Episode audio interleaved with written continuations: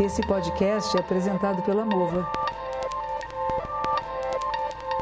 Um podcast que traz para você minhas palavras na íntegra, sem cortes, tanto as mais antigas, que estão publicadas em vídeo no canal Mova, quanto as inéditas e exclusivas. O que nós fizemos a gente chama de zazen, que é sentar em zen, sentar em meditação. Zen é uma palavra que vem da Índia antiga, que era Dhyana ou Chana. Dhyana ou Chana, os chineses vão chamar de Chan, vão criar um caractere, e esse caractere os japoneses leem como Zen, e quer dizer meditar. E é interessante porque esse meditar não tem um objeto de meditação. Eu não vou meditar sobre a vida, sobre a morte, não estou meditando sobre as deidades, se existe uma deidade ou várias. Eu estou apenas em atenção e desenvolvendo a prática da atenção em mim mesmo. Não é interessante? Eu tenho atenção do meu corpo, eu não estou relaxando. É diferente, as pessoas às vezes confundem meditação com relaxamento. Eu vou meditar, então eu vou deitar, vou pôr uma música e vou relaxar. Não é isso, pelo contrário, ela exige uma certa tensão. Esta tensão que nos mantém vivos, alertas. O meu corpo, eu tenho que ter consciência dele. E ele faz o que eu mando. Ele não fica mexendo o pé sozinho assim, né? Não tem gente nervosa que fazendo assim, pá, pá, pá, pá, pá, pá. Você escolhe se você quiser ficar mexendo o pé ou se não quer. Você pode escolher. Né? Então é a mesma coisa. Durante a prática da meditação, eu escolho como que vão ficar meus pés, como vai ficar minha coluna vertebral, como vai ficar minha cervical, como vão ficar minhas mãos, como vai ficar minha língua, como vão ficar meus olhos e como vai ficar minha respiração. E aí eu posso observar em profundidade a mim mesma. Eu observo se há pensamentos. E sempre há. Vocês perceberam o que vocês pensam? Não é bom? Ainda bem. Imaginou não pensar? A gente acha que não pensar é melhor do que pensar. Não é, não. Há momentos em que não pensamos. Vocês observaram que havia momentos que não tinha pensamento algum? Mas ele não é melhor do que o pensar. Nós estamos sempre julgando, escolhendo e vivendo a dualidade. E essa mente dual, essa dualidade, onde vem a palavra diabo. Vivemos endiabrados, divididos, eu e o outro. Eu e a realidade, o ser humano e a natureza. O meu corpo e a minha mente. Não fazemos isso o tempo todo. Eu tenho que pensar ou não pensar. Eu não posso pensar. Não pensa, não pensa, não pensa, não pensa. Ai. Tem uma história interessante, eu já contei isso algumas vezes, eu gosto muito disso, que um moço queria aprender meditação e disseram que tinha um professor excelente. E ele bateu na casa desse professor, Japão, hein? Abre a portinha, um senhorzinho idoso, aparece aí, que você viu aqui. Quero aprender a meditar.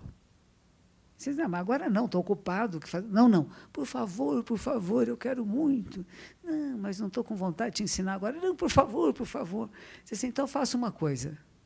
Não pense em macacos. Ele disse, é só isso. É só isso. Pode ir embora. Você não vai pensar em macacos. Ele, não, ele saiu dali só pensava em macaco. É macaco pulando em árvore, macaco comendo banana, macaco escorregando. E ele voltou desesperado para ele. Né? O que, que eu faço, mestre? Eu não consigo parar de pensar em macaco.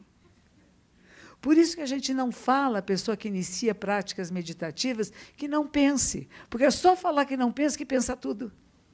Pensa no ontem, no amanhã, no, no trás, de trás para diante, lembra de inúmeras coisas. Né? É uma maravilha a mente. E essa mente nossa, que é tão preciosa, tão sagrada, a partir da qual tudo que nós conhecemos de tecnologia são imitações rudimentares. E nós achamos que a tecnologia é o máximo. São imitações rudimentares desta capacidade incrível que é a mente humana e que conhecemos tão pouquinho. Não sabemos direito, nem diferenciamos sensações de emoções, não percebemos as conexões neurais, não percebemos que temos vários níveis de consciência, achamos que é uma só. Tem várias coisas que nossos órgãos dos sentidos recebem, né? vários impulsos de luz, de sombra, de sons, de texturas né, na pele, de odores, de sabores.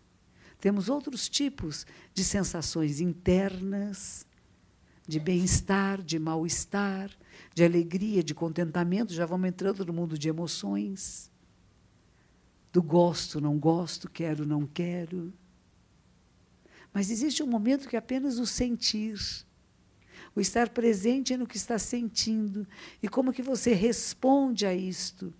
Então tem uma consciência que é chamada a gerente.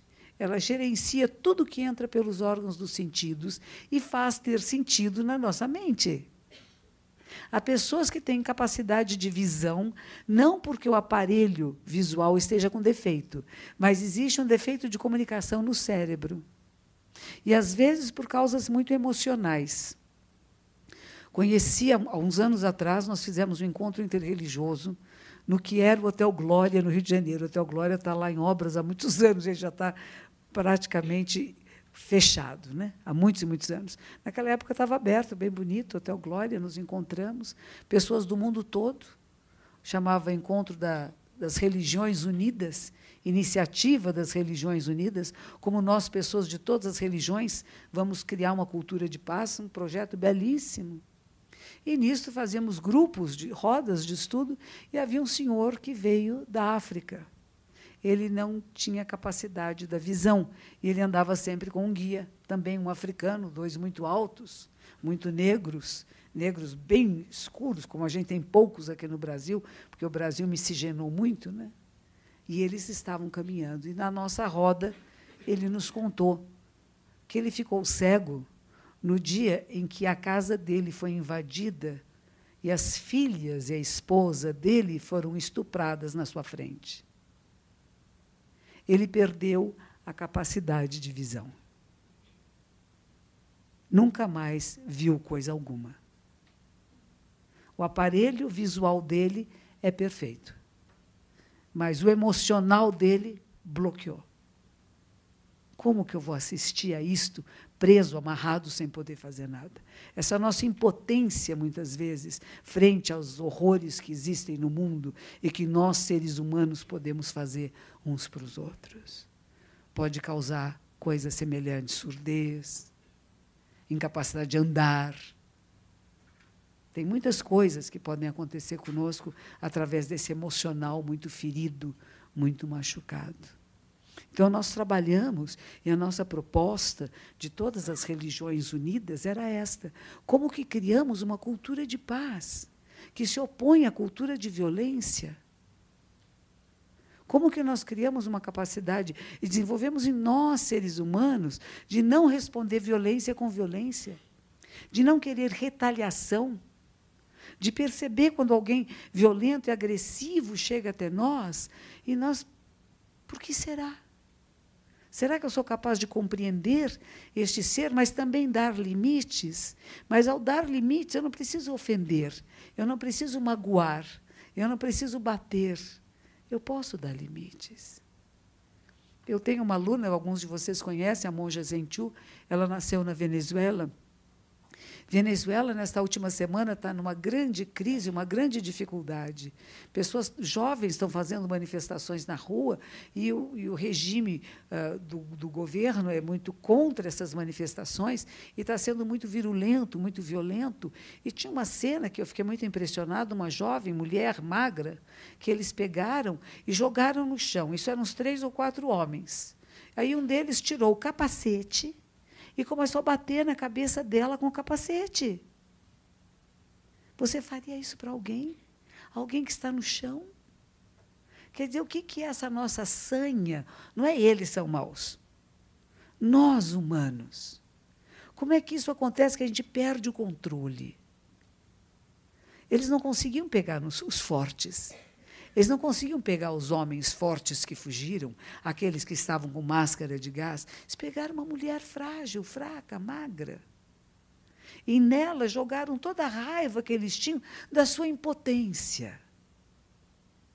Da impotência de controlar a mente humana, de querer que todos concordem comigo. E aqueles que não concordam comigo, eu quero silenciar de alguma forma. Isso acontece com todos nós, vocês sabem, em níveis diferentes. Quando uma pessoa que comenta com você uma coisa que você não concorda no Face. Está fora da minha vida. Não ia ser fácil. Este é fácil, né? Eu excluo você, não vou te ouvir mais. Pronto. Não é? E realmente tem coisas que nós não queremos ver nem ouvir. Né? Eu tenho muitas coisas que não me interessam. Violência, por exemplo, filmes de violência, de terror, eu não gosto. Eu fico impressionada. De noite eu fico assustadinha, tenho cada sonho, eu não assisto. Eu quero ter sonhos agradáveis. E tem até historinhas para criança bem assustadoras, né, papai? Tem umas bem assustadoras. Desenhos animados para criancinhas. Aí o papai assiste junto e de noite tem sonho. Ai, cada sonho é assustador. Imagine a criancinha. O que, que nós estamos alimentando uns nos outros? É importante isso. Que filmes eu vejo, que conversas eu tenho. O da Atena é uma beleza, né? Que coisa, como será que dorme esse homem? Eu penso nisso. Ele só vê crimes, só fala de crimes, né? E muito feios, coisas muito grotescas, né? que a gente até esquece que nós, humanos, somos capazes de fazer qualquer um desses crimes. Não é eles que são assim. Nós, humanos, podemos cometer as coisas mais feinhas do mundo. Mas podemos também nos treinar a responder de uma forma não agressiva à realidade. A sua mulher te traiu. Vamos supor. Eu não conheço ela, hein? Estou te falando. Aí você pega a mulher. Aconteceu isso ontem no Datena, eu vi. Estava sem som. Eu estava mudando de canal assim, quando de repente que é aquilo, né?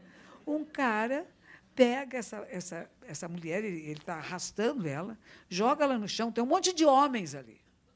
Homens, adultos, grandes. Ele está com uma arma na mão. Esses homens adultos grandes, todos fogem para trás de uma caixa. E este que está com a arma na mão dá um monte de tiros nessa mulher que está sem reação no chão. Eles não fazem nada, eles estão com medo da arma. Né? São cinco ou seis. Você imagine que cinco ou seis homens param um homem armado. Param. É só ir junto, um pega pela perna, arrasta ele, deita ele no chão. E se levar algum tiro, paciência, né? Mas eu vou tentar salvar uma vida humana, não. Cada um quer salvar a sua, né? Um homem magro, com uma arminha, um revolvinho na mão, que não era uma metralhadora, uma coisa, um revolvinho na mão, e eles assistem a mulher ser assassinada. E o cara ainda pega o carro e passa com o carro em cima da mulher. Depois disso, eles puxam ela. Quer dizer, como é que nós estamos ficando tão medrosos, né? Eu não me arrisco a salvar ninguém, a fazer nada por ninguém. Eu me escondo, eu vou me proteger atrás de uma caixa e vejo pessoas na minha frente sendo massacradas. Pelo menos o pessoal na Venezuela, que estava filmando essa pessoa apanhando, gritava para eles de longe. Berravam, pare, solte, não faça isso. Eles estavam num prédio longe, não estavam lá junto, pertinho. Né? E também você não pode fazer muita coisa contra a polícia, contra uma força armada que está contrária ao movimento. Né? Tem, nós também temos que saber o que podemos fazer e o que não podemos fazer. Mas não podemos nos omitir, gente, nem nos esconder. Não estou dizendo que cada um de nós vê alguém armado vai lá tirar arma, não é assim. A gente pode chamar a polícia, tem várias ações que podemos fazer. Mas se estamos em grupo, nós temos uma força como um grupo de pensar, e nós estamos muito individualistas. Nós não estamos pensando na força da coletividade. Temos um grupo de pessoas, nós podemos fazer alguma coisa contra alguém que chegue um sozinho. Né? A gente pode tomar atitudes. E que não é uma atitude só eu vou me proteger. Eu vou me proteger, mas eu também posso impedir que coisas aconteçam e eu não ser apenas testemunha de feiuras neste mundo. Mas para isso, eu tenho que não ter medo. E a gente fala que no budismo o maior presente que você dá a alguém é o não medo. Não ter medo. Viver sua vida. E estar tá pronto a qualquer momento para morrer, se for. Qualquer lugar serve. A gente quer morrer em lugar especial. Não é? Nós podemos morrer a qualquer momento. Eu não, não é porque eu estou com medo da morte que eu não vou fazer as coisas. Não. Eu vou viver a minha vida. Eu gostei muito quando o Papa veio aqui. Eu adorei. A coisa que eu mais gostei da visita do Papa ao Brasil, eu já comentei aqui com vocês, é quando ele foi visitar a Rocinha. E falaram para ele, o senhor não tem medo? Ele falou assim, medo do quê? Eu posso morrer em qualquer lugar, eu posso ser ferido em qualquer lugar. Não existe um lugar pior ou melhor. Mas é danado, fui para o Rio ontem. Aí você fica olhando o ônibus, tem uma marca de bala. Aí todo, aí todo mundo falando de balas perdidas. É engraçado isso, né? Aí eu cheguei, eu fui para um lugar chamado Rio Pequeno, que é nas proximidades da, da cidade da Guanabara, né, do Rio de Janeiro, e onde tem uma empresa que tinha me convidado para fazer uma palestra. E, e, aí o moço falou assim: a senhora quer sair à noite para procurar um lugar para comer? Eu falei: não. Eu falo todas essas minhas brava, bravatas aqui, eu não vou ficar aqui no hotel. Eu vou pedir um delivery. Mas não é assim. No fundo, no fundo, a gente tem medo mesmo, né? E a gente se autoprotege, mas esse é um instinto de sobrevivência, que é importantíssimo. Nós temos em nós um instinto de sobrevivência e nós vamos tentar nos proteger, é claro. Não é errado, né? é natural. Mas vencer os nossos próprios instintos e tomar decisões. Por isso, por isso que a gente fala que a vida de um policial é uma coisa muito diferente de uma pessoa comum. Eu tenho um aluno que é policial, e ele diz assim: onde todo mundo foge, é onde nós vamos em frente. E você tem que vencer em si uma força muito grande, que é esta força da autoproteção. Se está tendo um problema ali, está todo mundo fugindo, se escondendo, o policial é aquele que tem que ir lá. Então ele tem que vencer em si o medo e o seu instinto de sobrevivência, porque ele se atira em alguma coisa onde os outros não se atiram. É, é difícil, não é? Eu agradeço muito que haja policiais. Evidentemente, será maravilhosa uma sociedade em que não vamos precisar de policiais, porque nós vamos ser tão éticos, tão corretos uns para os outros, que não vamos precisar de nenhuma repressão, porque estaremos vivendo em harmonia e respeito. Mas enquanto isso não acontece, enquanto tem alguns que são chamados psicopatas, que não têm noção do certo e errado, e que vão matar pessoas, alejar pessoas, sem a noção que estão fazendo alguma coisa errada, estão achando que estão fazendo bem, Enquanto isso houver, enquanto isso acontecer e não houver uma cura ou um processo da gente cuidar dessas pessoas de forma que eles não vão ferir os outros, nós vamos precisar de pessoas especialmente treinadas a usar armas. Eu não sei, vocês sabem usar armas? Quem sabe usar arma aqui? Tem alguns, né? Eu não sei, a maioria não sabe. A maioria com as mãozinhas assim, ó. Nunca usei uma arma, não sei como é que uso. Aliás, usei uma vez. Quando eu era jornalista, me disseram, não, é bom andar armado. Aí arranjaram uma arma lá para mim. Eu andei numa estrada, parei no meu carro na estrada, dei um tiro numa, no morrinho e devolvi a arma. Que perigo andar com isto. Não sei nem usar. Eu posso me machucar ou machucar alguém, não é verdade? Eu, hein? Na arma, não. A arma é para quem sabe usar, para quem faz treinamento, quem tem uma coisa chamada porte de arma. Ou seja, foi treinado a usar. Você tem uma arma em casa e acha que está protegido, não, você está mais desprotegido. Porque chega uma pessoa que sabe usar, ela tira da sua mão e você ainda vai ser ferido pela sua própria arma. Né? Então tem que saber usar.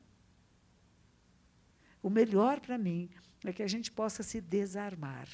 E desarmar não só de armas físicas, mas dos nossos processos mentais. Se eu assistir muito da Atena, eu vou ficar muito armada, não é verdade?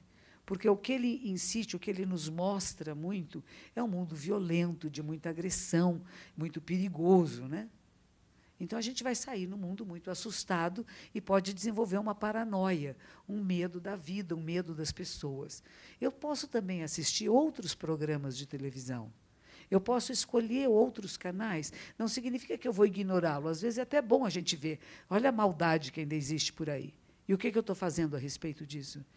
Será que eu, em mim, tenho esses resquícios de maldade e eu tenho que trabalhar isso internamente? Eu tenho que trabalhar em mim uma cultura de não violência, de não responder com violência, com raiva, com rancor, com vingança, porque as coisas não são como eu gostaria que fosse? Um dos epítetos de Buda é dizer aquele que vem e que vai do assim como é. E eu quero falar de outro assunto que eu estou gostando muito, que eu estou aprendendo. Karma. Vocês gostam? Karma. Tem a karma? Não. É preciso ter karma com karma, né? O karma é uma palavra muito interessante, porque ela quer dizer ação. Não é nem boa, nem má, nem neutra. Ela pode ser bom, mal ou neutro. Mas é alguma coisa que você produz. Não é alguma coisa que uma deidade predestinou você. Não é uma questão genética de alguma coisa que você herdou geneticamente. Não é questão dos movimentos tectônicos da Terra. É alguma coisa que você faz. Você. O que você produz. Um pensamento, uma palavra, uma ação. Que seja repetitiva e que cause retorno. Você é uma causa com uma condição e que vai ter uma resposta. E que ela é repetitiva e que vai deixando um imprint no universo. Mas não é se você tem uma doença e dizer que esse é seu karma. Não, isso é uma doença. Pode ser uma questão genética, pode ser adquirido, mas isso não é karma. O que você faz com isso? Você fica morrendo de raiva do mundo, fica xingando a minha mãe, é culpa sua. Eu recebi isso dos meus ancestrais desgraçados, eu odeio eles. Aí você está criando karma prejudicial. Se você tem uma doença e diz, olha que interessante, como é que nós vamos pesquisar para que meus descendentes não tenham? Como que eu vou tratar isto? Como é que eu vou cuidar disto? Como é que até vou agradecer que alguma coisa chegou a mim, que eu possa ser uma fonte de experiência para que a humanidade fique melhor? Eu estou criando karma positivo. Mas a doença não é karma, nem positivo nem negativo. A Rádio Mundial, ontem, na segunda-feira que eu estava lá, alguém estava perguntando como é que a religião budista vê as deficiências mentais, os problemas mentais. Como uma deficiência mental. É, que pode ter sido adquirida, pode ter sido durante a gestação, pode ser alguma coisa genética, né? pode ter tido um acidente. Doença mental é doença mental, como doença física. Agora, o que faz com isso? O que você faz com isso? Crianças que têm necessidades especiais, né? Há um grupo que é, ela está aqui agora conosco, a Janice, ela tem um grupo que atende crianças com necessidades especiais. Algumas que até os grandes grupos, os grandes hospitais, se recusam a receber porque não vai dar estatística. A expectativa de ter algum sucesso é zero, ou menos zero. Ela acolhe. E ela começa a andar com elas, a provocá-las, a estimulá-las, e aquelas, aqueles serizinhos que parece que não vão conseguir nada, de repente dá um passinho, que parece que não tem emoção nem sentimento, dá um sorriso, o olhinho brilha, e você vê que tem coisas extraordinárias na medida que é estimulado. E não dizer, ah, é um coitado, nasceu com uma deficiência, deixar num canto. Quando eu era criança, minha mãe falava de uma parente dela que tinha um filho que vivia num saco, num quarto, amarrado. Eu, ela nunca me levou nessa casa, mas era uma coisa muito impressionante, porque o saco, ela me descrevia, era um saco assim, cor de terra, né? Onde este homem, que provavelmente tinha alguma deficiência e a família não sabia como lidar e como cuidar, deixava ele amarrado dentro de um saco onde ele gritava, falava, davam comida para ele, mas ele não andava nem nada. Porque não sabiam o que fazer. Não é que eles eram malvados. Houve momentos que não se sabia o que fazer. Hoje progrediu muito. E nós podemos cuidar. Mas não é dizer que é karma desta pessoa, que ela fez coisas más, porque falam isso, hein? Que a pessoa fez coisas más em vidas anteriores e está pagando agora. Que isso? Eu tive um aluno que ele tinha, desde criança, ele teve câncer ósseo. E, e ele gostava, era um homem grande, gostava muito de artes marciais. E fazendo artes marciais, quebrava a perna, quebrava tudo, porque os ossos eram muito frágeis. E aí ia para o hospital do câncer, fazia tratamento, voltava, antes de estar completamente curado, pum, quebrava de novo. E, e uma vez alguém comentou com ele, né? Mas, puxa, que karma esse seu, né? De ter essa doença. Será, é um karma, que será que, que fez para você merecer isto? Ele disse assim: Eu devo ter feito alguma coisa muito boa porque graças a esse câncer, eu pude ter reflexões profundas sobre o significado da vida e da morte. Eu pude encontrar o caminho de Buda, que para ele foi importante. E hoje eu posso trabalhar no Hospital do Câncer, falando com crianças e ajudando-as a superar suas dificuldades. Então, em vez de ser uma coisa que me afundou, de um karma negativo, eu fiz coisas más no passado e mereço sofrer, não é bem assim, não doenças existem. Então é importante a gente separar isso, sabe? E isso é o que Buda ensinava. Vocês podem não concordar, mas Buda ensinava isto. Eu sou uma discípula de Buda e eu só posso falar aquilo que Buda falou, porque eu concordei com ele. E ao ter concordado com ele, me tornei sua discípula. Então nós misturamos as bolas quando falamos de karma, porque se tudo é karma, karma não existe. Karma é muito específico por aquilo que nós fazemos, falamos e pensamos, que cria um imprint nesse universo e que vai ter continuidade, sim, que não termina com a sua morte. Ele vai ter continuidade. Mas não é exatamente você, porque para nós não tem um eu fixo nem permanente. Essa identidade que você agora é única. E o karma não transmigra nem fica alojado nem no cérebro, nem na mente, nem no corpo. A gente não entende, né? Porque precisa ficar ou está no corpo, está na mente ou está no espírito. E tem uma alma que vai passar daqui para lá e que vai levar o karma. E aí Buda vai dizer: não é bem assim. Tem uma outra maneira de interpretar isto, que não é exatamente isto. O imprint está no universo. Nós deixamos o imprint benéfico, maléfico ou neutro, que vai provocar que as vidas subsequentes, que não é exatamente você, mas que estão influenciadas por aquilo que você deixou, vão se manifestar dessa forma. Então há um contínuo. E será que nós não queremos um contínuo bom?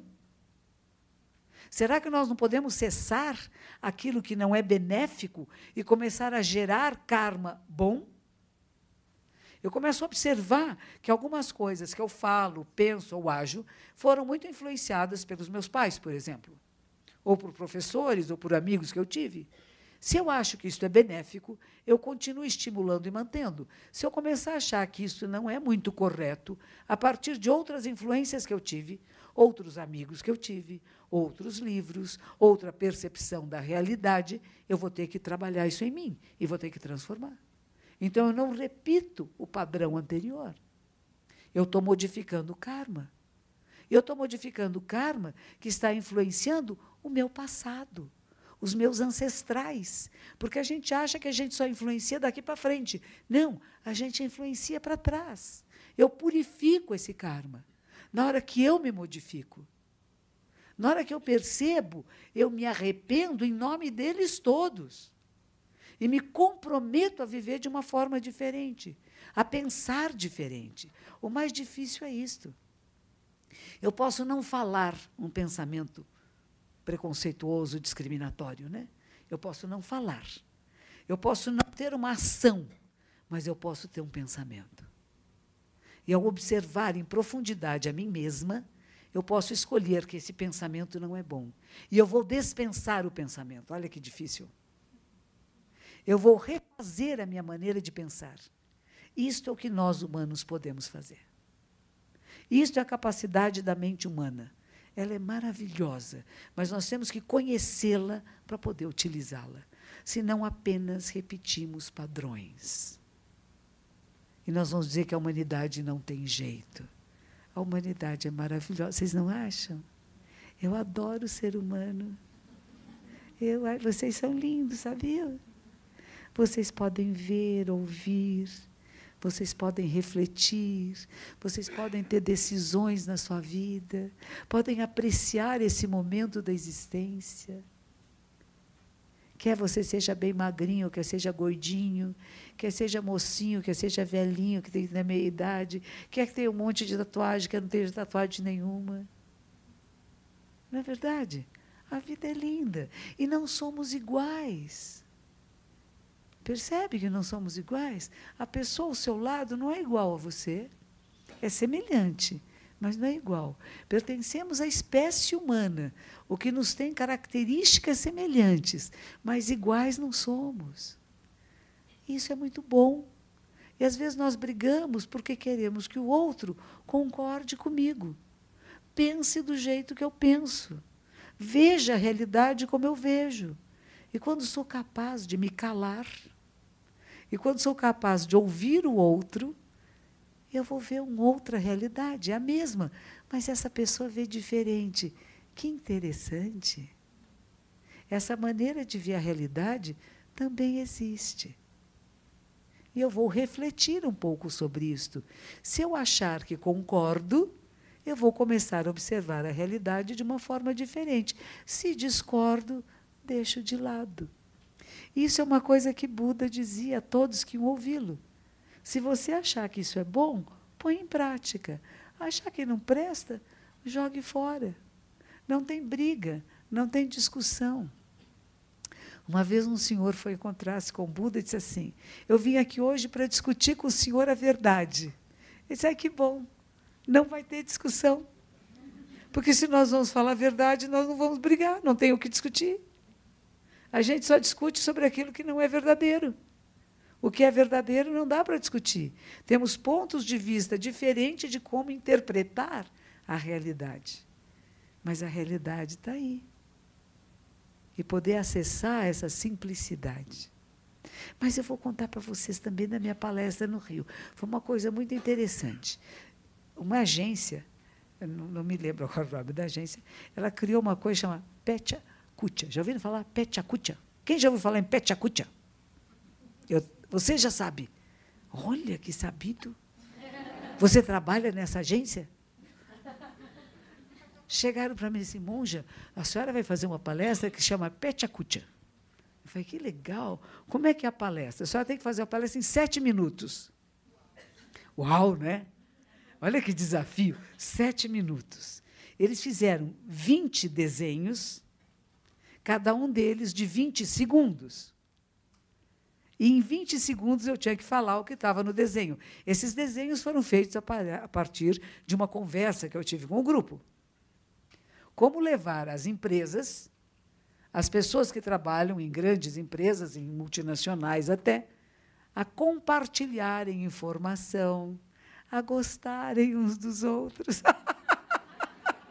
a viver em harmonia, em respeito, com dignidade aquele que é diferente. Não é esse o problema? Como diminuir um pouco o estresse das pressões, como criar harmonia na sua vida, tanto individual como no social e no coletivo. Então, conversamos, eu fiz uma conversa com eles, como eu faço com vocês aqui, de uma hora e pouco, e eles tomaram nota e depois me fizeram 20 desenhinhos. Foi uma maravilha. Então, quando primeiro fomos fazer um ensaio, teve uma sessão aqui em São Paulo, era eu e um psiquiatra. Foi muito interessante. Tanto eu como ele tínhamos a mesma proposta. Nos encontramos sozinhos numa sala de café, falamos que no que nos metemos, né? que coisa difícil. que, que, que dificuldade, que challenge, né? Vamos, vamos, vamos lidar com isso, né? E, e aí eu estava lendo lá, eu tinha uma colinha, né? Estava lendo a minha cola e tal. Aí o menino disse assim: vamos fazer um ensaio, tá bom? E no meio do ensaio tinha uma figurinha que tinha duas pessoas e um sinal de diferente no meio. E eu, muito alegre, disse assim: porque não somos iguais. Não era. Esse quadrinho não queria dizer isso, esse quadrinho queria dizer assim: não se compare. Eu ouvi uma, esses dias um menino que é um grande atleta, ele faz Ironman. Ironman é uma coisa que corre muito, que nada muito, que anda muito de bicicleta. Ele faz cinco em seguida, um atrás do outro, no mesmo dia. É não é mesmo dia, ele leva muitas e muitas horas. Né? Ele, ele terminou há pouco tempo e ele se propôs agora a fazer o Decathlon. Sabe o que quer dizer Decathlon? Não é nome de loja, não. Eu não sabia, eu pensei que era nome de loja, não entendia por quê. São dez Ironmans, um atrás do outro. Tem gente que faz e dá uma pausa, descansa, ele diz que é sem pausa. Que ele descobriu, depois de fazer esses cinco, que ele vai fazer os dez. E uma coisa interessante que ele, que ele fala é dizer assim: quando eu tenho um objetivo, os obstáculos não me atrapalham. Eu não presto atenção no obstáculo, eu presto atenção onde eu quero chegar. Eu achei que isso é uma joia de sabedoria. Nós temos, queremos fazer alguma coisa criar uma empresa, entrar numa palestra, seja o que for. Eu vejo, tem um obstáculo. Não, eu tenho um objetivo. Como é que eu chego lá? Se não é por aqui, por onde eu chego lá? E não dizer que o obstáculo me atrapalha. Ah, tinha, tinha uma dificuldade, então não fiz. Eu desisti. Ele diz assim: eu errei muitas vezes. Ele diz assim: eu não ensino o meu treinamento para ninguém, porque ele é muito pessoal, é para o meu próprio corpo. Ele, ele disse assim que ele começa tomando café com leite. Ninguém recomenda quem vai correr muito que tome leite. Ele se enche de café com leite para começar. Depois ele toma refrigerante, que ninguém recomenda que tome refrigerante. E depois ele só bebe água. Mas ele precisa desse estímulo inicial. Ele diz: Eu não posso recomendar isso a outras pessoas, porque para eu chegar nisso eu levei anos para compreender o meu corpo e a necessidade deste corpo, que não é igual dos outros corpos. Nós queremos ter me mecanismos de treinamento igual para todo mundo. Você vai numa academia, o treinamento é o mesmo para todo. Não pode ser. E não é, porque cada corpo tem uma necessidade diferente de alimentação, de capacidade de. Ele disse assim que nenhum esporte dava certo para ele, que ele era péssimo em todos. Aí ele descobriu que ele tinha resistência. Então ele começou a fazer coisas que eram longas corridas, longo tempo na bicicleta, na, travessias muito longas. E neste, neste um desses, que ele fez dessa última vez, disse que a piscina, ele só nadava no mar. É diferente você nadar no mar por quilômetros. Tinha que nadar quilômetros numa piscina de 50 metros. que maravilha! Ele disse que de vez em quando ele parava para tomar uma coisinha, um remedinho, uma comida, não é remédio, comida, né? Pra... e que ele perguntava, a mulher dele dizia assim, você está em terceiro. Ele falou, terceiro, que será terceiro? Né? E ele continuava já sem noção do que está acontecendo. E ganhou. Eu não sei o nome do Daniel, não sei o sobrenome dele. É um cara de Florianópolis. É um jovem brasileiro de 35 anos. E diz que quando ele estava, eu não sei se era na corrida ou, acho que era na corrida, que ele, eh, na maratona que ele estava correndo, e tinha um alemão. É uma, é, essas provas não são feitas por jovens. Essas provas são feitas por atletas experientes. O campeão tinha 50 anos. Era um alemão. Pessoas que estão muito treinadas a ter ritmo. Jovem perde o ritmo. Jovem se entusiasma com alguém do lado. Aliás, isso é outra coisa que perguntaram para ele. Quando você corre, você ouve música? Ele disse: está louco? Claro que não. Eu ouço o meu corpo. Porque a música pode me tirar do ritmo. Eu tenho o meu ritmo, eu tenho que manter o meu ritmo. Eu conheço o meu ritmo. Se eu ponho uma música que de repente ela apressa o meu ritmo, eu vou perder a corrida. Porque eu só ganho essas grandes distâncias se eu mantenho o ritmo. A vida é assim. Vamos ter longevidade? ritmo. É ritmo. A minha professora, em Nagoya, uma monja japonesa, ela foi uma vez ouvir a palestra de um professor que já tinha 90 anos de idade, fazendo uns ensinamentos. E ele tinha um templo pequenininho, onde ela entrou lotado de pessoas. E ele falava com uma voz muito vigorosa, que não parecia um homem de mais de quase 100 anos de idade. Né? E, ao final, ela tinha, era bem jovem, tinha 20 e poucos anos, chegou para ele e disse assim, mestre, o que o senhor me ensina? Qual é o segredo? Disse assim, ritmo. Eu como três vezes por dia e durmo na hora certa. Segredo da vida. Segredo dos ensinamentos de Buda. Parece uma bobagem. Né? Três refeições por dia. Nas horas certas. E durmo nas horas certas. Manteve a vitalidade até o fim da sua vida, com quase 100 anos de idade. Ensinando. Não é a pessoa de 100 anos de idade que está na cama, todo mundo cuidando, que não fala mais, né? Esse nós temos vários, mas em atividade, porque foi capaz de manter o ritmo. Como essas pessoas que fazem ultramaratonas, que fazem Ironman, que fazem decathlon. São pouquíssimos no mundo. Então não há estatísticas. Eram 13 pessoas competindo, 13. São coisas. E ele disse assim, mas falou, ah, você é uma coisa rara. Ele disse assim, não, não é que eu seja raro. Eu tomo decisões. E quando eu decido fazer alguma coisa, eu faço. Eu errei muitas vezes, me machuquei muitas vezes, só que não desisti. E quando eu falo de fazer práticas meditativas, e afinal é disso que nós estamos falando, eu posso começar e desistir. Ela não é o que eu esperava. É chato, dói minhas costas, eu penso muito, ah, não é para mim, eu sou uma pessoa agitada, é para gente calma. Não é nada disso. É para você. Se você decidiu que quer encontrar a verdade, estou falando da verdade. Se você decidiu que quer encontrar o seu eu verdadeiro, a essência do ser, e que isso é a coisa mais importante para você nesse mundo, você vai chegar lá. Vai ter armadilhas no caminho? Vai. Você vai parar no obstáculo? Não. Você vai ver, puxa, isto aqui é uma dificuldade que eu tenho que superar. Estou sentado e meditando e estou pensando muito. Nossa, como minha mente fala. Que interessante. De onde vem o pensamento? O que é o pensamento? É química. O que é o pensamento? Por que, que um som me traz uma memória? O que são memórias? E eu começo a olhar e observar em profundidade, com intimidade, a mim mesmo, não o outro. Não estou dissecando uma mente humana para ver quais áreas do cérebro como funciona. Isso é outra área, importantíssima. Mas deixa os neurocientistas cuidarem disso. Ou então vou analisar a mente de alguém, vou analisar você. Não, isso vamos deixar para os psicanalistas, para os terapeutas, para os psicólogos. É você com você. Conhecendo a intimidade do seu próprio ser e não parando na superficialidade. Vai fundo. Antes de ter um nome, quem é você? Quem é você?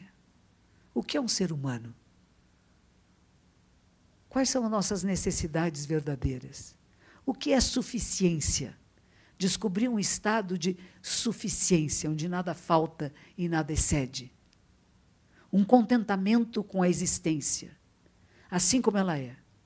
Não das minhas projeções e expectativas, como eu gostaria de ser ou que o mundo fosse. Acolher-se e respeitar-se como sagrado manifesto. Não que eu tenha que mudar o tempo todo. Mais do que mudar é conhecer, conhecer para usar de forma adequada. Se eu não sei, como é que eu vou usar? A minha analogia é sempre, eu sou uma, eu tenho 70 anos de idade, computador ainda é uma coisa nova para mim, né? Quando apareceram os primeiros computadores, a minha neta veio me ensinar a usar o mouse. Era menina. Eu lá com o mouse na mão, aquilo não ia de jeito nenhum para onde eu queria. quem é mais velho aqui sabe disso, né? Pegou pela primeira vez um mouse, aquela coisa dançava naquela tela. Como é que faz ele ir onde eu quero? E, de repente, hoje é a coisa mais fácil do mundo. Mas era muito complicado. É a mesma coisa. Compreender a mente é como se você fosse o seu mousezinho, que é a sua capacidade de percepção, ir no ícone que você quer. Tem vários ícones nessa tela. Muitas já vieram, você comprou na loja, né? Quer dizer, você já veio, você já herdou isto. Você já nasceu com certas características e certos programas. Mas você pode pôr outros programas, vocês já sabem que podemos, né? Pôr programas novos no computador. Agora eu tenho que saber usar o mouse para ir lá e fazer aquela coisa tão simples que é clique, clique. E o programa abre na tela mágica. A mesma coisa na nossa mente. Você pode escolher que programa você quer abrir. Você vai lá e clique, clique. E a minha mestra dizia no mosteiro, a minha superiora, dizia assim: abra o programa Buda. Você pode abrir a telenovela. Ela falava de televisão na época que não tinha nem computadores, quando eu estava no mosteiro. Né? Dizia assim: você assiste o programa de televisão que você quer. E você está no controle, você não percebeu ainda? O controle da televisão está na sua mão. Você liga, desliga e você escolhe o canal.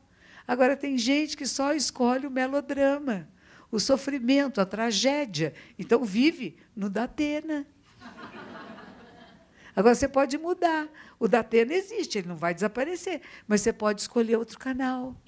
O canal Buda, como é que eu vejo a realidade e posso ver todos os canais com uma visão mais ampla? Olha nós, seres humanos, do que somos capazes. E como que nós, seres humanos, podemos sair do mundo do sofrimento e podemos acessar níveis superiores de consciência. Não é? Big Brother Brasil. Põe gente lendo o livro. Agora ele está até lendo alguma coisa, né? Eu não assisto muito, mas um dia lá eu estava vendo. Será que melhorou um pouco? Estavam lendo um livro. Que bonitinhos. Era proibido ler livro. Então, desestimula a população que assiste a leitura. Leitura é importante, é gostoso. A gente entra em contato com pessoas que a gente não pode encontrar face a face outros pensamentos, expansão de consciência. Às vezes num livrinho pequenininho, né? A gente trouxe livros aí, propaganda. Eu gosto muito da Rádio Mundial, eu tenho um programa na Rádio Mundial segunda-feira à noite. Eu não sei se alguém de você aqui assiste, é, das 7h30 às 7h55 da noite, às segundas-feiras. E na Rádio Mundial puseram um cartazinho assim na sala, onde nós fazemos os programas, né? os radialistas, quem faz. Parem de fazer tanta propaganda de vocês mesmos. Diz que os, os ouvintes não aguentam mais. que cada um que pega o microfone e fala assim: eu fiz isso, eu fiz aquilo, eu vou ter esse curso, eu tenho aquele programa, vocês me telefonem e venham trabalhar comigo. E, e usam um canal que seria de comunicação apenas para fazer propaganda de si mesmo e de suas atividades. Né? Então, a gente tem que tomar cuidado com isso, porque, sem querer, nós ficamos nos autopromovendo o tempo todo. Né? E isso é uma coisa que eu, no Japão, achei muito interessante, tendo morado no Japão por 12 anos. Uma das características que se falava do povo japonês era exatamente o contrário. Você não encontra uma pessoa japonesa dizendo, eu sou isso, eu sou aquilo, eu sou capaz disso. Né? Não, não, não é treinado para isto. Então, comparavam assim: entrava numa uma sala de aula de crianças, vamos dizer, de oito anos de idade. Então, nos Estados Unidos, perguntava para os meninos, todas as meninas na sala de aula, quem sabe nadar? Todos levantavam a mãozinha. Alguns tinham entrado na piscina umas duas vezes, mal sabiam nadar, mas eu sei nadar. Aí perguntava numa sala japonesa: quem sabe nadar? Ninguém. E tinha alguns que nadavam muito bem, porque estou aprendendo. Eu não sei ainda eu posso ser melhor. Percebe? Há uma sutileza muito interessante de nós podemos perceber, e eu achei que é alguma coisa que podemos usar na nossa vida. Você sabe isto? Um pouco. Em vez de, não, eu sei, eu sei tudo. A pessoa que sabe tudo não entra mais nada. Ela está lotada. É aquela analogia, né, que uma pessoa foi falar com o monge, Monge, o senhor me ensina budismo. Sim, o que você gostaria de saber? Não, eu estudei o Sutra da Flor de Lótus, eu estudei o Sutra do Diamante, o Sutra da Sabedoria Perfeita. O senhor sabe, eu achei tão interessante aquela passagem de Buda e falava, falava, falava. Né? Aí o monge disse: Vamos tomar chá? Aí pegou uma xícara de chá e começou a verter o chá, e o chá começou a vazar da xícara. Monge, o senhor não tem plena atenção? O senhor não pratica meditação? Eu li no livro que tem meditação, o senhor presta atenção, está vazando o chá. E disse assim: numa xícara cheia não cabe mais nada. E às vezes nós estamos tão cheios do que eu sei, do que eu sou, que eu não, não permito nenhum ensinamento, nenhuma novidade entrar em mim. Fico orgulhoso, que é um, é um, é um grande defeito da nossa mente. É o ego que Freud chamava de ego. Eu mais do que isto. Isto eu não faço porque eu sou mais. Eu sou inteligente, eu sou brilhante, eu sou mais do que isso. Seja menos. Essa semana fiz uma palestra para estudantes de medicina na FMU, lá na Liberdade. E uma coisa que eu lembrei dizer para eles é isso: seja qual for a tarefa que lhe for dada, faça bem feito. Faça muito bem feito. Não chegue e diz, eu sou médico, não faço isso. Tem que fazer um curativo, faça o curativo. Você vai cheirar muitas coisas que não são agradáveis de serem cheiradas. Você vai ver muitas coisas que não são bonitas de serem vistas. E as revistas que vocês vão ler, sua família não vai ler nem entender. Então, vocês têm uma capacidade diferenciada de percepção e de relacionamento com o mundo mas sejam dignos disto. E façam o que tiver que ser feito, nem que seja limpar o chão, limpem muito bem feito. E me lembrei de uma médica que eu conheço, que ela durante a sua a faculdade ela acabou se casando e teve quatro filhos. Ela se formou com com gêmeos na barriga, com uma barrigão deste tamanho. E aí ela teve que parar de, de ela terminou a faculdade, ela não pôde praticar a medicina, porque ela precisou cuidar dos bebês, que eram todos assim, um ano de diferença. Né? E a casa dela era impecável, nunca teve empregada. Ela fazia tudo, cuidava das quatro crianças, depois teve mais um de cinco, e a casa dela brilhava, porque ela nunca disse: Eu sou mais do que isto. Eu não limpo o chão, eu não limpo o banheiro, eu faço o que tem que ser feito e faço muito bem feito, porque eu estou presente. Isso é outra coisa que eu falo muito nas empresas e lugares que eu vou. A posição que você estiver neste momento é a mais importante de todas, porque você está fazendo. Então tenha dignidade de fazê-la bem. E se você um dia chegar noutra posição e você tiver uma posição de liderança, você já fez esta muito bem e você vai poder cuidar daqueles que estão fazendo com muito respeito e dignidade. E se por acaso você baixar da posição que está e for numa posição mais inferior, vamos dizer, dentro desta pirâmide que se constrói nas empresas e nas, na vida, você saiba que você já teve o olhar maior, você já viu o todo, e por isso você vai ser excelente no que você vai fazer. Porque você não vai ter rancor, não vai ter vergonha, vai ter a dignidade de fazer o seu melhor, onde estiver, para que fique melhor para todos nós. Esse é o princípio do que nós chamamos do coração, da mente de um bodhisattva, de um ser iluminado que não está querendo tirar vantagens de coisa alguma. Há uns textos sagrados muito bonitos da vida de Buda, que Buda ele fazia votos. Ele fazia votos sobre a sua prática, que a minha prática possa beneficiar uma, não que eu vou ficar iluminado, vou ficar legal, eu sou Buda. Ao contrário, se há méritos que outras pessoas possam se elevar, despertar, ficar bem não que eu vou ter. Eu só que eu só fique iluminado, esse é o voto que ele fazia, que eu só seja capaz de alcançar a sabedoria suprema se for capaz de fazer com que outras pessoas se elevem. Percebe a diferença de dizer, monja, o que a senhora vai me ensinar hoje? Eu preciso ter um tratamento especial, está entendendo? Eu estou aqui e eu preciso ser tratado especialmente porque eu, tô, eu fiz um voto. Que voto você fez? De eu me iluminar? Qual é o seu voto?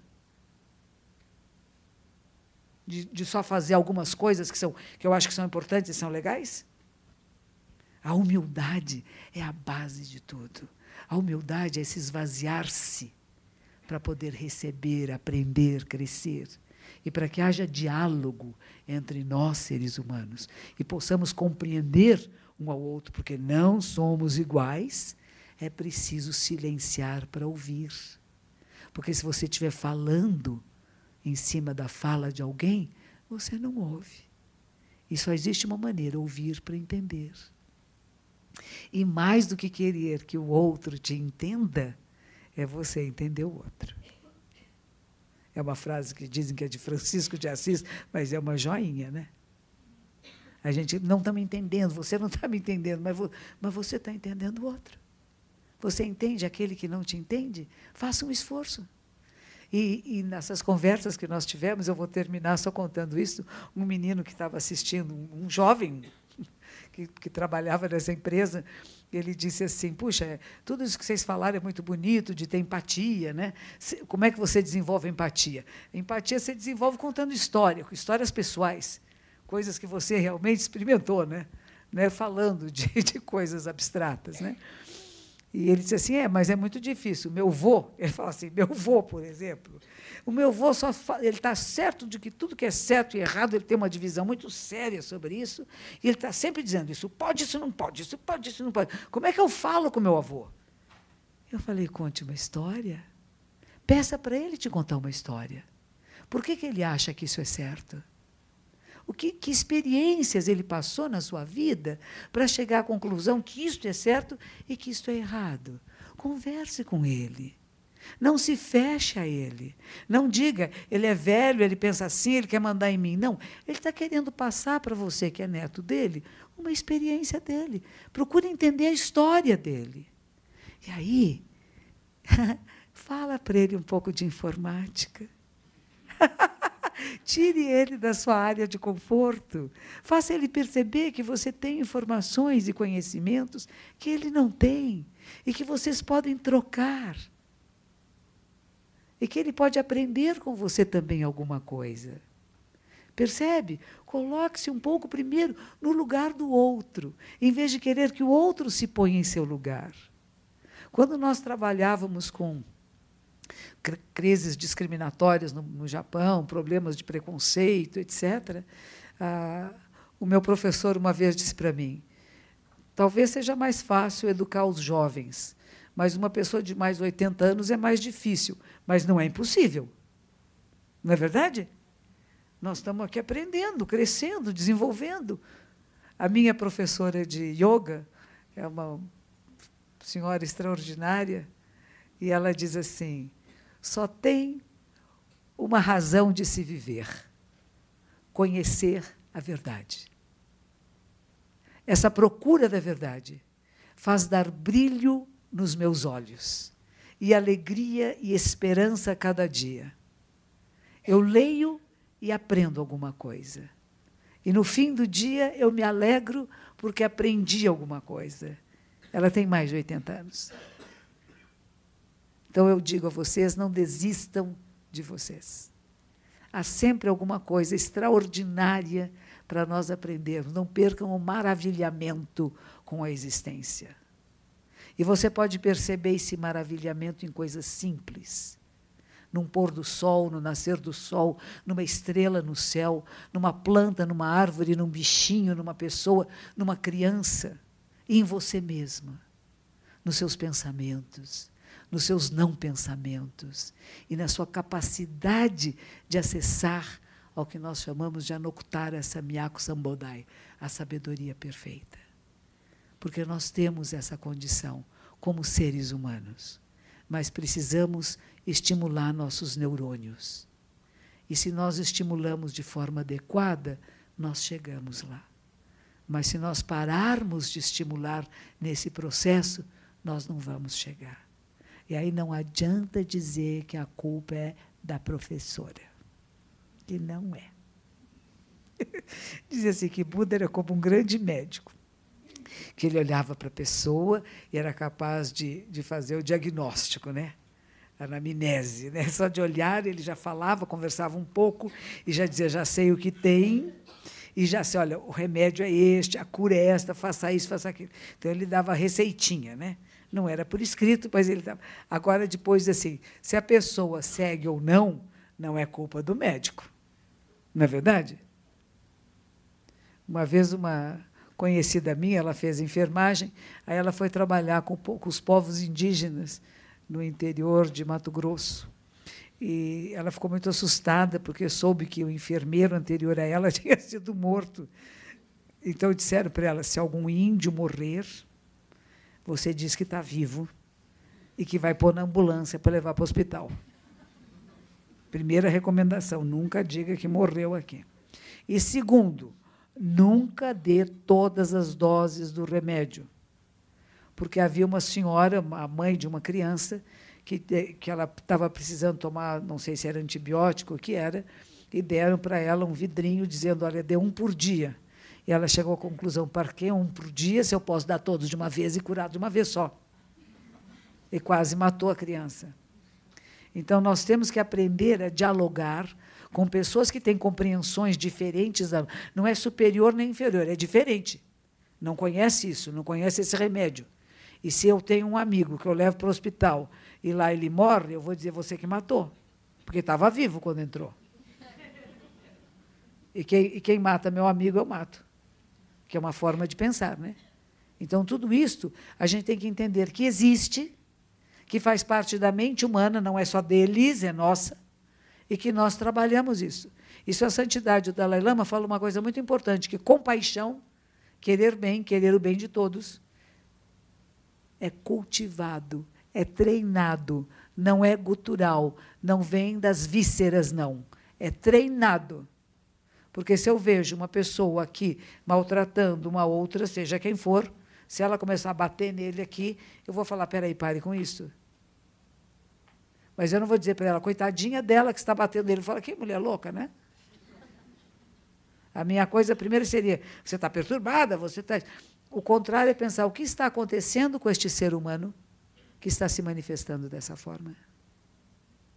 Eu não, não cultivo a raiva, a vingança, o rancor. A ação é errada.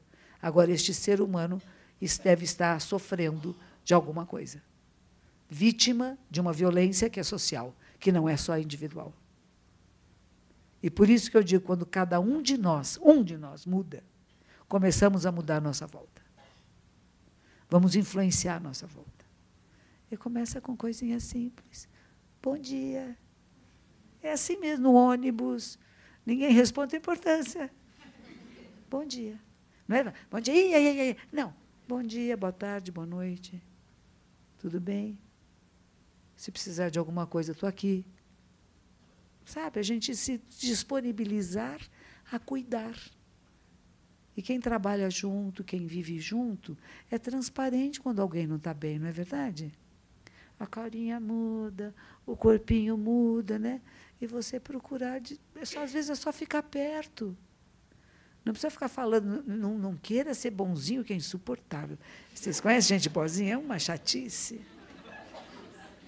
Vai ser bonzinho, vou te ajudar.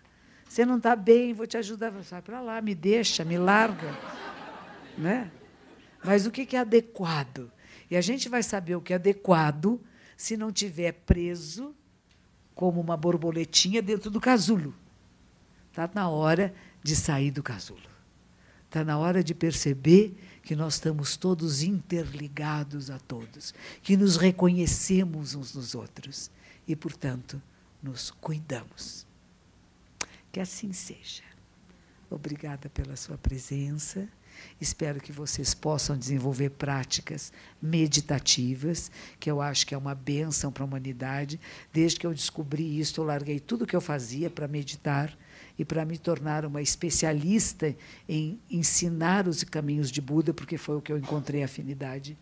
Então, por isso, eu deixei de fazer o que eu fazia antes, larguei tudo que eu fazia, roupas, cabelo, etc., e maneira de pensar e de viver a realidade, porque eu achei que tinha uma coisa preciosa a qual eu quis dedicar o que resta da minha vida. E insisto com todas as pessoas, todos os dias, um pouquinho, ao acordar de manhã cedo. Você pode sentar na beirada da cama e respire conscientemente. Da mesma maneira que você lava o rosto, tira uma ramelinha do olho, escova os dentes, dá uma olhada lá na sua mente, como é que ela ficou essa noite? Para você poder ir para o mundo limpo, puro, aberto a todas as possibilidades. E antes de dormir, a mesma coisa. O que será que aconteceu? Tem gente que gosta de tomar banho antes de dormir. É bom, né? Pelo menos lavar o rosto, lavar as mãos. E dormir sentindo, puxa, eu fiz hoje o meu melhor, então eu posso dormir tranquilo. Amanhã eu vou fazer melhor ainda. E não dormir sentindo que faltou. Faltei de ser verdadeiro, faltei de fazer aquilo que eu deveria ter feito, fingi que fiz uma coisa quando eu não fiz de verdade. É, vai ser gostoso. Então comece assim com coisas pequenas. Eu tenho uma outra sugestão: palavras. Procurem, evitem falar palavrão. Sabe palavrão? Palavra pesada, grosseira, imprópria. Use a palavra correta, adequada para se expressar. Você vai se modificar e vai modificar as pessoas que vão ouvir você. Mas eu sou moderno, eu falo, não faça isso. Use uma palavra que seja mais gentil, mais suave. A maneira de falar com as pessoas, tenha respeito pelos outros e você vai receber isso de volta. Cada vez que você é grosseiro e agressivo, vai receber grosseria e agressividade de volta. Então, nos seus gestos também, como você põe uma coisa numa mesa, um papel, como você guia o carro. Claro que você tem que buzinar para alguém que está fazendo bobagem, mas não é aquele é, aquele é um insulto, um grito, um palavrão. Você pode que nem você falasse para uma pessoa que você gosta muito, oi meu, oi amigo, então, então, se cuida, né? É diferente. Não é que eu não faço nada, eu faço, mas gentil. Ser gentil uns com os outros. Aí, não tinha aquele senhor lá no Rio de Janeiro que gentileza gera gentileza? Até vi isso lá na rodoviária do Rio de Janeiro, estava escrito. Ele era um gari, né? E ele escrevia coisas bonitas nas paredes, né? Uma delas era isso. São coisas simples, nós todos sabemos disso é pôr em prática o que você sabe. E você vai ver que, de repente, o mundo começa a desabrochar. Você começa a desabrochar para o mundo. Como uma flor maravilhosa, que tem fragrância, que tem perfume, que tem começo, meio e fim. E o começo não é melhor do que o meio, e nem é assustador o fim, porque tudo é um processo incessante.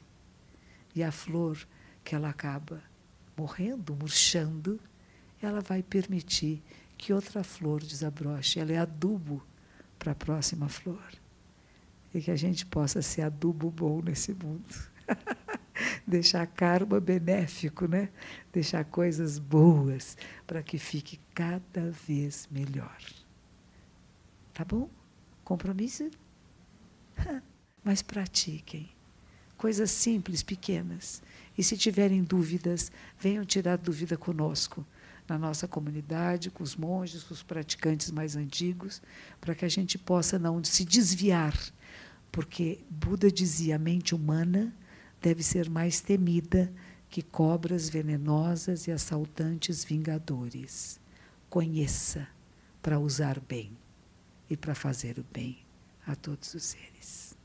Muito obrigada que os méritos de nossa prática se estendam a todos os seres e que possamos todos e todas nos tornar o caminho iluminado.